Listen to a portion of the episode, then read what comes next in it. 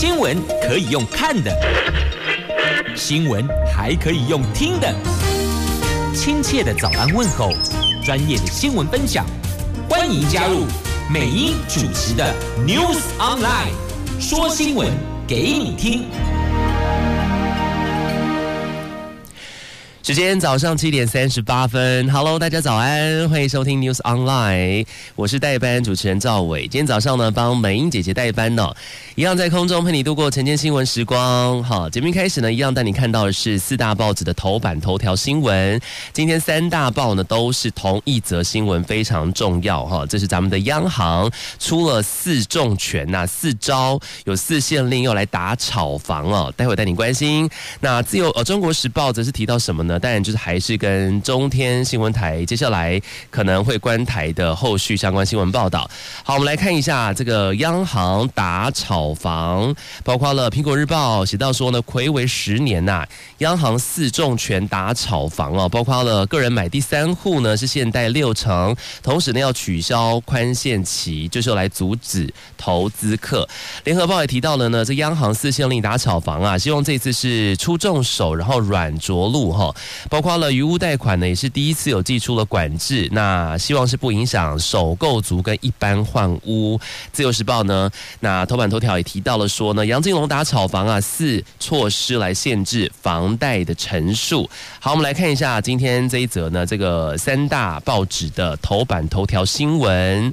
好，这算是睽违十年了哈，央行再度的出重手来打炒房了。那昨天呢是无预警的，由总裁杨金龙宣布了修正房市四大信用管制措施，然后针对了包括公司法人、自然人跟购地贷款跟余屋贷款有进行了陈述限制，包括了自然人呢购买第三户以上的房屋哦，这个房贷的限贷是六成，而且呢是没有宽限期。那对于余屋的这个贷款呢，更是。史上头一遭啊，遭到管制哦。主要就是要来抑制建商啊，以房养房这样子的一个歪风啊。央行同时也强调说呢，首购族跟换屋的人呢是不受影响。那市场怎么认为呢？认为说这个央行打炒房这把火将会烧到中小型建商还有投资客身上。好，看来这次政府打炒房呢，显然是有备而来哦。从最早的这个央行副总裁呢陈南光就放了第一把火了，就暗示说，哎，年底要来将这个打。打房喽，那财经部会呢也是立即动起来哦。那财政部呢查这个红单漏报所得税，还有这个国发会呢研拟有这健全房地产市场方案。那阁揆苏贞昌呢上个礼拜也宣示了这个五大管理的面向哦，直到这个央行出手信用管制，然后金管会呢也跟着宣布这个央行的新规定呢列入了专案精简等等。财经部会呢打炒房，看来这个力道是越来越强。好，那你关心呢？在昨天宣布的这个四大招啊，四大重手措施呢，就是被房产界哦昵称哈。讲成说是杨四条哈，杨金龙说呢，这个四大管制措施的目的呢，主要就是希望房价能够缓着陆。那四大炒房的措施呢，我们来看一下哈。第一招是什么呢？第一招就是针对了公司法人购置住宅贷款限制的第一户的最高这个贷款的成数限制是到六成，然后第二户以上的贷款成数是五成，而且都。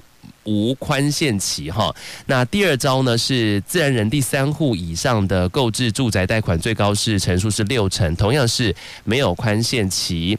那第三招是什么呢？第三招是建商哦，这个购买都市计划划定的这个住宅区跟商业区土地啊，应该要减负具体的新建计划。那最高贷款成数呢是六成五，其中一成呢是必须是实际动工新建之后才可以拨款的。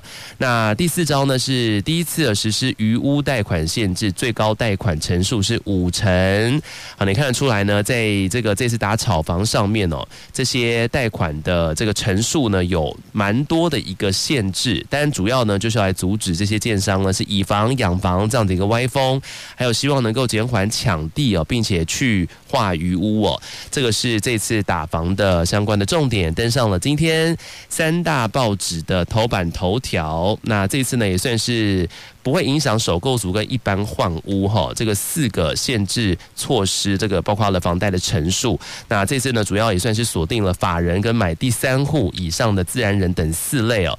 那银行不动产贷款的占比呢，也是逼近了历史高点。这今天呢，报纸的非常重要的头版头条新闻消息。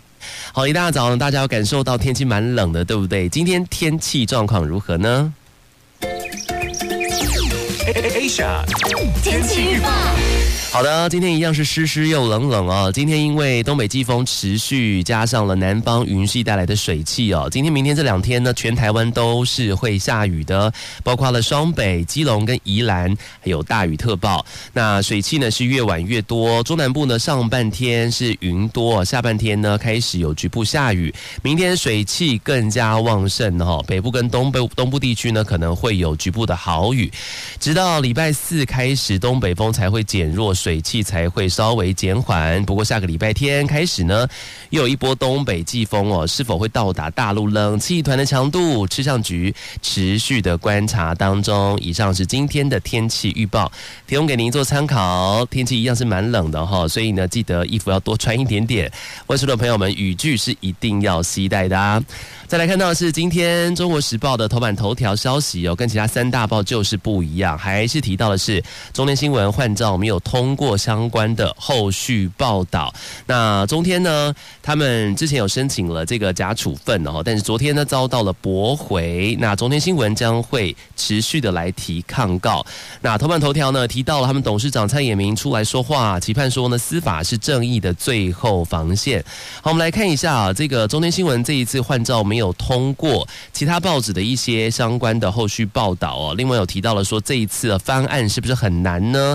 因为假处分遭到驳回之后呢，中天新闻虽然是说将会再提抗告，但是中天新闻五十二台礼拜六这个礼拜六凌晨零点时候就会下架了，几乎是确定了哈。从五十二频道下架。那 NCC 呢上个月有这个决议不通过中天新闻台的换照案的申请嘛，然后中天改提了行政诉。诉讼打法律战，申请了假处分，本来是希望能够暂时保住执照哈。不过台北高等行政法院呢，针对这个假处分呢，昨天是以没有急迫危险等四大理由驳回了申请。看来中天新闻台呢，这次方翻案呢，希望是渺茫的。那按照 NCC 的决议呢，这个礼拜五的午夜十二点就是最后的播送期限了。好，NCC 呢是依法要来进行哦。那中天新闻宣布说，台湾的另外一种声音不会缺席哦，未来将会持续透过了 YouTube 来播送发声。根据了解呢，目前中天电视 YouTube 的频道呢已经有一百五十五一百五十五万人次的订阅，那比上个月 NCC 呢决议不予换照时增加了大概是二十万人次。那接下来可能会继续来打法律战哦，可能的法律程序呢，有律师谢月龙。就分析说呢，不管是对于假处分采地提抗告，或是要走行政诉讼，中天的法律战的胜算都很低哦。那即便诉诸观众力挺，也难以撼动 NCC 的决议。那谢岳龙律师就说到了，这个行政法院呢，通常尊重行政机关的裁量空间。假设行政诉讼的结果认为说 NCC 的审议时啊，真的有打断听证会，或者是没有让鉴定人充分发言的瑕疵，这判。判决交由 NCC 重新审议哦，那最后的结论极有可能还是不准换照的，所以他认为中天新闻台呢并不是撤照关台哦，那现有的员工呢还是可以继续来直播节目，这工作权呢并没有立即的危险。那重要的是呢，只要中天新闻针对 NCC 要求的新闻自律做出改善，还是有机会再申请卫星广播电视执照的重返电视频道哈。那不过这一次呢，恐怕是这个下架算是势在必行的了哈。周六凌晨零点，来看一下这次空出了五十二频道，那抢进要来进驻这个五十二的黄金频道呢？新闻报道说有四十四个这个系统业者来送件哈，那持续的审议当中。就是来自于中天新闻这次换照没有通过相关的后续报道啊。那另外苹果日报有提到说呢，中天新闻这一次。即将可能被这个关台，也不是这么说啊，这个换照没有通过，然后会这个凌晨零点时候，礼拜六会被下架嘛？那几乎是成了定局了，也进入到了倒数时刻。台内将近五百名的员工呢，苹果日报报道说呢，是即将是被失业哈，其中包括了当家主播卢秀燕、戴立刚，还有主持人陈文茜，他们的去向呢是备受关注的。那苹果的独家有提到说呢，今天有传出啊，陈文茜将会带领文茜的世界周报的节目制作团队要来跳槽到 TVBS，然后这个月二十一号就要来进棚录影了。那至于当家主播卢秀芳跟戴立戴立刚呢，则会继续留下来转战中视。继续替旺旺中时集团来效力哈，不过遗憾的是呢，恐怕大多的员工都会丢饭碗了，只能够等待公司发资遣金来过年。这个是来自于苹果日报的报道。好，看来中央新闻台五十二台这次下架呢，算是势在必行了。礼拜六凌晨零点。目前倒数当中，持续带领关心今天报纸的重点新闻。我们来看到的是今天联合报的头版的版面当中的新闻呢。这个是之前的事情，万人血清调查是违法的，就是可以罚百万哦。这什么事呢？就是彰化县卫生局啊，跟台大公卫学院哦，今年六月份的时候呢，有启动所谓的万人血清抗体的调查哦。那经过几个月的调查呢，卫福部认定说这是违反人体研究法，这最高。是可以罚款百万元。当然，台大公卫学院这边就说呢，没听过因为伦理审查被罚的。彰化县政府呢，则是说将会提行政诉愿。好，这个是之前呢，彰化万人血清抗体调查被质疑是没有经过伦理审查委员会的审查啊。这卫生福利部呢，调查确认彰化县卫生局呢跟台大公卫学院呢都违反了人体研究法，将开罚啊，可以对这个研究机构呢处以。十万以上一百万元以下的罚款，两周后呢会公布行政处分跟详细的内容。那卫福部医事司的司长刘月平说呢，这个案子是没有写。研究计划送到这个伦理审查委员会来审查，所以是违反了人体研究法第五条的第一项规定。在台大公卫学院呢，将会由教育部来处分；那彰化县卫生局则是由医事司来处分。那处分金额呢是还未定的，内部呢目前还在签核，完成程序之后呢会公布惩处的结果。当然，对于这样的一个结果呢，台大公卫学院就说呢，其实没有听过因为伦理审查而被开罚的。彰化县政府呢也会持续将会提行政诉愿哈，这件事情呢今天登上了联合报的头版的版面。好，再来我们看到的是《自由时报》头版版面的新闻，来看一下，这个是涉及啊，帮助中国来统战咱们台湾呐、现在抓到了，这个是谁呢？这是统促党主委何建华，他涉嫌收钱造谣，包括了说咱们总统蔡英文的学历是假学历哦。来看一下详细的新闻内容。这名呢，统促党女窝党部主委啊，中华妇女联合会理事长何建华呢，他涉嫌哦收。受了中国统战部哦，至少四十万的这个金元来发展组织哦。那去年在总统大选期间呢，更收取。三万元人民币哦，这个台币大概是十三万元，来帮中国这边来转发啊，这个他们提供的假新闻稿，渲染咱们的总统蔡英文的博士学历造假这样的一个不实的讯息哦，来妨害咱们台湾的选情。那台北地检署呢，昨天依照了违反国安法当中的为大陆地区机关发展组织罪，起诉了何建华。哦，他收受了中国统战部四十万元，发展组织要来协助他们。统战台湾呐，被起诉了。同时呢，也有转发中国这边提供的这个新闻稿，想要来妨害咱们台湾的选情。好，这现在是被抓到了，算是依照了违反国安法来被起诉。今天也登上了各大报纸哦。然后再来看到的是一样是自由时报的头版的版面。这算是台北市南港侦查队啊，爆出了丑闻呐，因为有十名警察喝花酒，那女队长呢是监督不周，遭到了调职。这个是台北市警局南港分局侦查队爆出了集体喝花酒案呐。这侦查队呢十名员警呢，在上个月六号为了庆祝哦吴姓侦查佐退休，这吃完饭之后呢，由陈姓小队长就带队哦，结伴前往中山区啊，由女陪侍的这个中山会馆钢琴酒吧来续托。那后续呢，这个有人爆料，这员警呢为了秀舞。跳舞啊，为了秀跳舞，然后吵闹，全被逮了。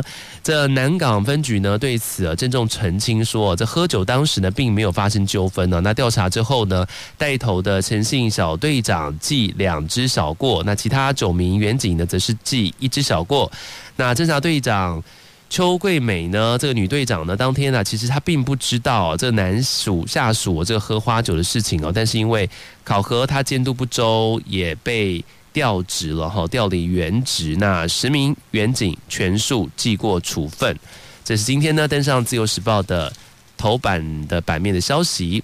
接下来带你关心今天报纸的财经新闻，来看一下这跟金管会相关哈。金管会呢最快在年底。呃，要来提高派发标准呢，这个金融股配息呢，恐怕会缩水啊。所以你是否有买金融股，或是你有买来当存股呢？存股族要注意一下喽哈。这受到疫情冲击呢，今年三月开始啊，包括像是英国跟欧洲央行呢，有陆续要求了银行业停发股利。啊，金管会主委呢黄天木昨天在。这个委员会上面坦言说呢，这金融业呢经营必须要来审慎了，最快在今年底呢，最快明年初就会来宣布新的监理政策。金管会呢，如果采高标准来限制这个金融业配发现金股息。那意味着这个金控啊、保险股啊，明年配发股利的时候呢，会更加的审慎，所以呢，有可能会造成说呢，存股存股族的这个荷包会缩水哈。来看一下这个目前呢，这个保险业呢要配发现金股利是必须向保险局来申请核准的，但是金控股啊、银行股这些呢，目前则是没有限制的哈，由各家金融业者呢自行依照。那每年的盈余状况来配发啊。那立委曾宗明呢，昨天在财委会上面质询哦，说今年初呢，英国监理机关呢已经研议是不发股利了。那如果明年国内的金融业呢超过了这个放大。幅度增加呢？那金管会是否会比照英国做法，也限制金融业的股利呢？好，现在呢，这个金管会呢，最快在年底要来提高派发的标准，所以这个股利呢，可能会多多少少会受到一些影响哈。所以存股族要多加陆续注意这个相关的后续报道的消息。这今天来自。苹果日报 B two 财经版面的新闻，好，再来看到呢，这个也是跟金管会有关系，来自联合报 A 十三版面的财经要闻呢。好，金管会呢还要来管什么事情呢？来管虾皮哈，因为虾皮呢上个月宣布开放了消费者可以来申请所谓的虾拼晚点付，让这消费者呢是可以在一定额度内呢延迟付款哦。那因为这个涉及到了授信业务，所以金管会主委呢黄天牧昨天说呢，这金管会啊不准电子支付机构。来做所谓的放款业务，也会全面来盘点现行的电子机支付的机构呢，是否有类似的业务哦。那如果虾皮呢支付要拿电子支付执照，将不准许从事虾拼晚点付类似这样的一个业务。好，很多人在网络购物啊，应该知道这个虾皮这个平台，对不对？好，他们有推出所谓的虾拼晚点付，这到底是在干嘛呢？就是客户哦，这个经过审核之后呢，可以拿到最高三万元，就是让你先买后付款这样的一个额度。那除了可以延后十五天付款呢，还可以分期付款哦。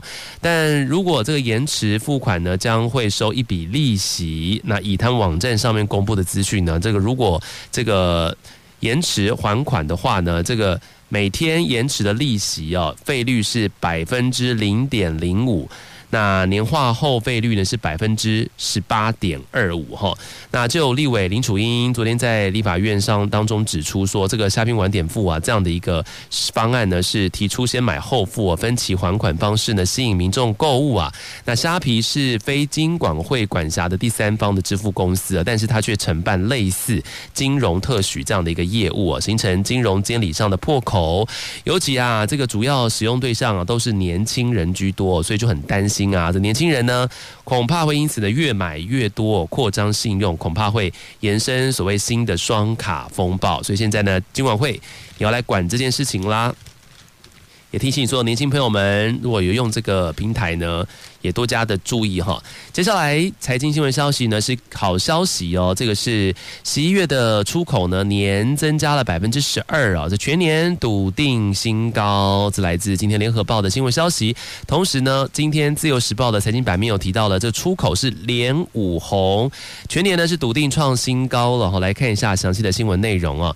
这 Christmas 圣诞节都还没有到哈，这出口算是先爆出了佳音了。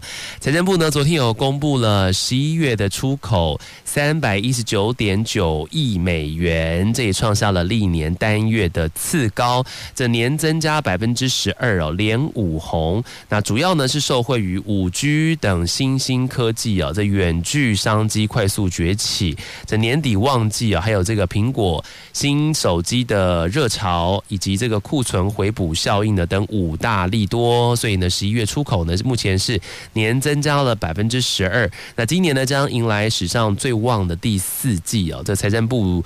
统计处蔡美娜呢是这样子说，她说预估呢十二月哦，这个出口呢也是正成长的，年增率呢在百分之七到百分之九之间。她也预告了两大好消息。那首先呢是全年的总出口规模呢确定将创下历史的新高了，而第二呢就是这全年的出口年增率呢也笃定将转为正成长，而且有机会高于主计处呢预估的百分之三点八。好，这个是台湾来说呢。是一个好消息，今天登上了财经新闻的版面。接下来带你关心的是跟咱们的国军相关的新闻消息，来自自由时报的 A 三焦点新闻版面。咱们的海军呢，现在正在推动所谓的镇海计划，哈，新一代飞弹巡防舰呢，原型舰的研制案，委由呢中科院来执行训练专案，那主要呢是要研发有小神盾美称的战斗系统。那如果这个新的船舰呢得以服役的话呢，将会接替济阳级等现役的巡防舰，来大幅提升咱们海军的水上战力。不过呢，咱们民进党立委赵天麟呢，昨天有说，在国军呢非常需要这个新型水面舰的同时，这个案子呢却面临了进度延宕啊，这预算执行率低的问题，所以希望军方呢能够审慎来规划啊，战系自制或是外购这两个方案呢，就自制跟对外购买这两个方案呢是必须要来同时并进的，来满足防防卫所需，来因应目前的敌情的威胁。好，这个是要来打造台版小神盾，评估战系自制或是技转呢？那当然呢，除了海军之外呢，空军也非常的重要哈。为了反制中国的威胁呢。我国向这个美国来增加购买将近三百枚的爱国者三的飞弹哈，我们知道呢，现在这个中国解放军啊，近年呢就是常常以什么远海长训啦、例行演训啊为名啊，就派这军机呢来去侵扰我国的周遭的空域哦，并且持续发展所谓的对地飞弹的战力，那对我们台湾呢国家安全呢造成的威胁非常的大。那对此呢，这个空军计划呢，借由爱国者二型飞弹的性能提升，跟爱国者三型飞弹的采购结余款，再向美国来购买了将近三百枚的爱国者三的飞弹呢。那根据了解呢，到时候我国爱国者三型的飞弹的总数量呢，将会到达六百五十枚左右。新闻报道是说呢，可以来因应共军空中的威胁哈，就是增加了爱国者三。这个三型飞弹的购买，那这次会多增购将近三百枚。那总数量是来到了六百五十枚左右。这今天呢，《自由时报》的 A 三版面的新闻消息。再来看到呢，除了我刚刚提到的海军跟空军之外啊，资安也是非常重要的。这个也是攸关国家安全呢。